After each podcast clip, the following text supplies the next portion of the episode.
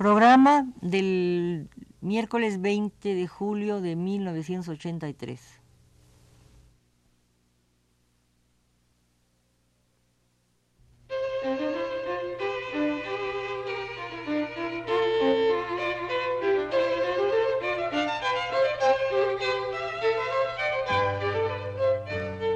Divergencias. Programa a cargo de Margot Glantz.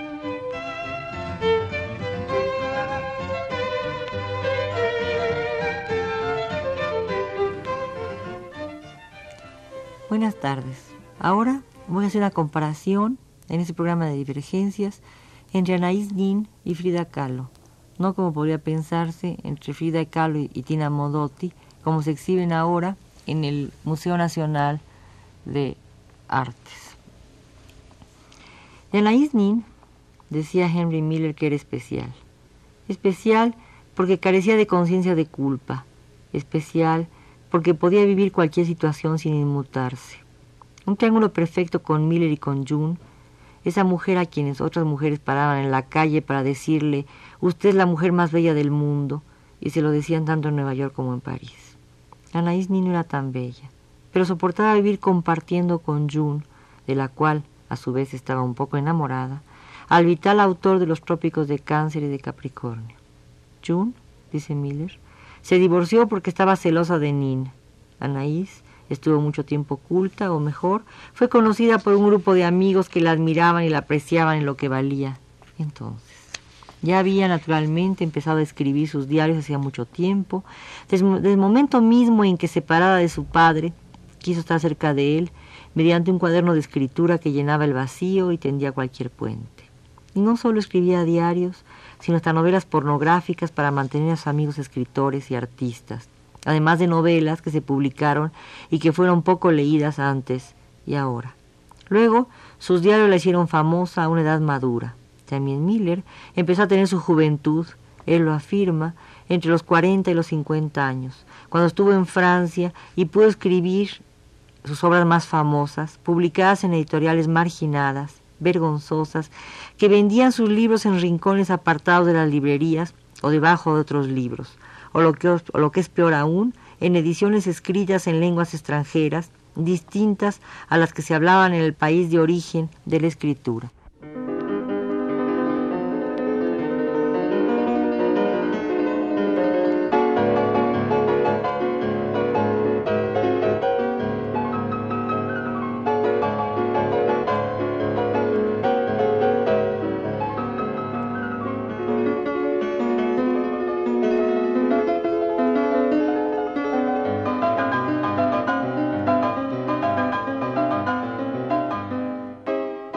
Anaís escribió sus, diarios, sus textos eróticos con un seudónimo. Luego, sus diarios, que por naturaleza misma debían haber sido secretos, fueron publicados en vida de la autora. Ahora son bestsellers y se venden como los libros de Sad, otro autor proscrito hasta hace muy poco, en cualquier supermercado. Es más, en cualquier supermercado podemos ver el nombre de Nin y en las revistas lo vemos inscrito en la magia volátil de un aroma. Anaïs Nin ya no es la escritora perfecta, la que conocían sus amigos, la que apreciaban sus interlocutores cercanos. Anaïs Nin es una escritora que conoció la fama durante la última década de su vida y la sigue conociendo ahora tanto en forma de libro como embotellada en un perfume, silenciosa y secreta, como ese perfume delicado, prohibido, hecho especialmente para Audrey Hepburn, o ese otro perfume prohibido por su precio y por ponerle gozo a la vida. ¿Quién que es mujer no quisiera tener un joy? Anaïs Nin tiene un aroma que lleva su nombre y se agazapa cerca de la oreja de una neoyorquina o una parisiense. Emerge en la suave fragancia floral de una gota de perfume.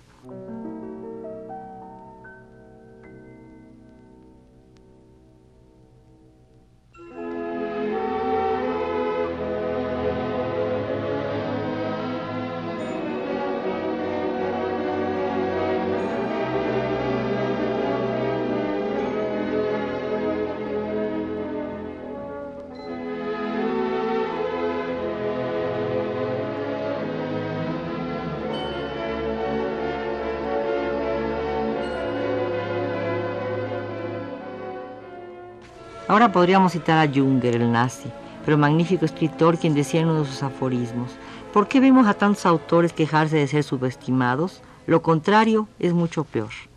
Miller supo aguantar la fama, Anaís Nin no tanto. Ahora la fama aguanta a Frida Kahlo, a quien comparo esta tarde con Anaís Nin. Los diarios de esta escritora repiten, como cualquier diario por supuesto, el pronombre en primera persona. No es difícil leer en estas páginas la palabra yo, no es difícil leerla, al contrario. La palabra yo pulula como las arenas sobre la playa. No hay diario sin pronombre personal.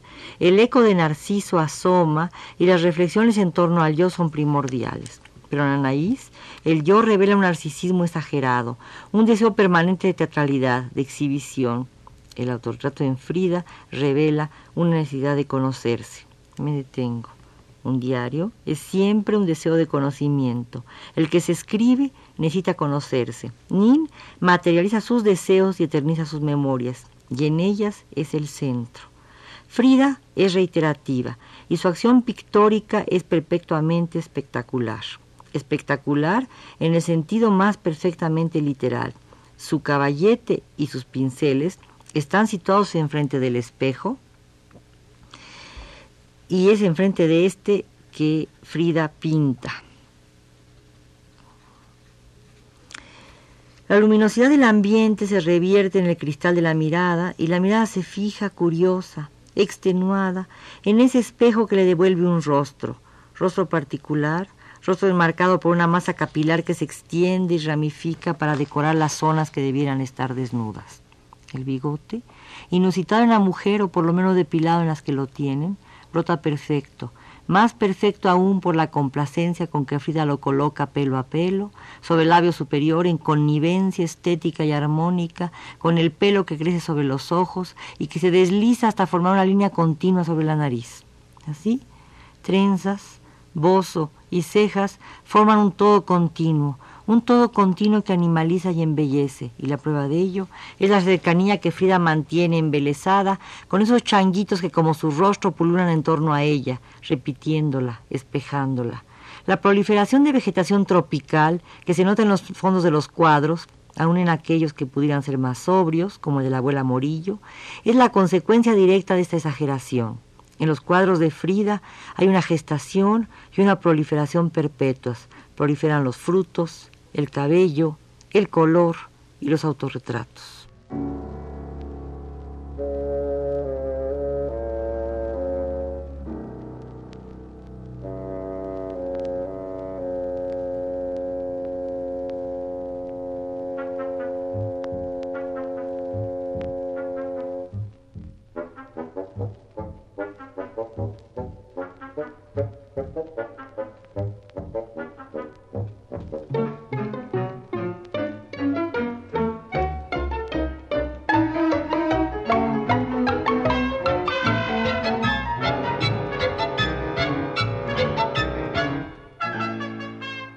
Para ella, la maternidad es fundamental, pero grullada, ¿quién no lo sabe?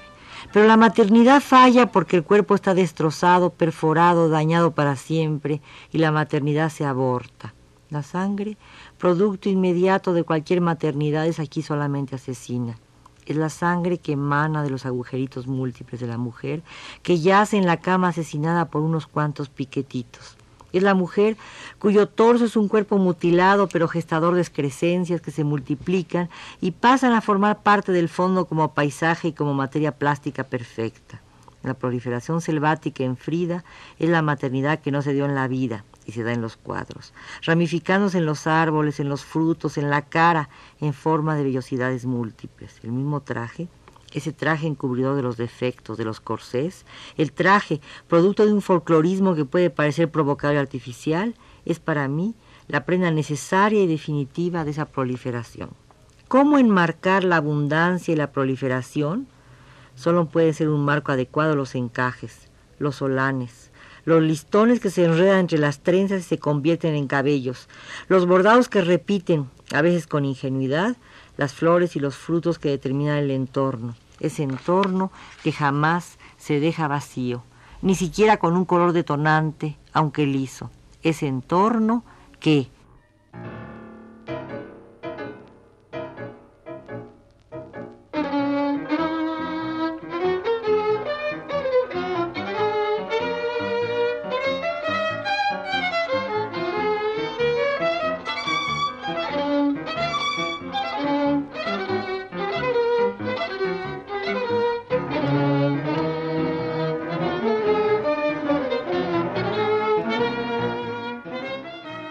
ese entorno, repito, que es como el cuadro que Frida regala a Diego, un marco digno de su contenido, un marco donde otra vez proliferan los frutos del mar, conchitas y caracoles que se trenzan delicadamente al retrato y se eslabonan dentro de él para repetir la entrega.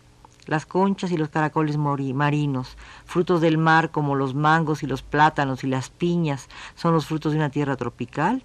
Y en los trajes de tehuanas que vengo describiendo se gesta también una reflexión reflexión que se exhibe coloreada y pulcra.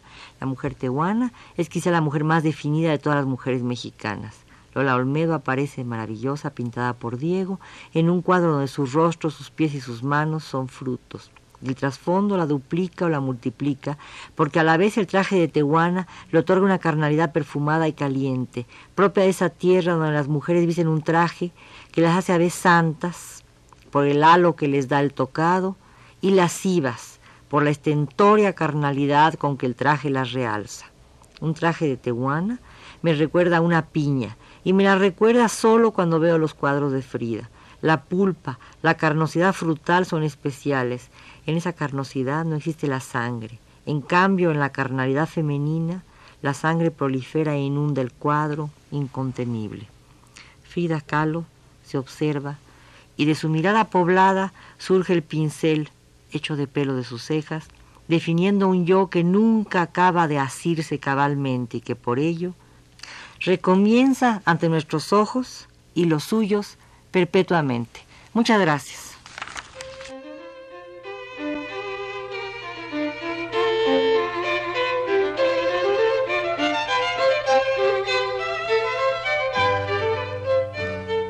Divergencias Programa a cargo de Margot Glantz.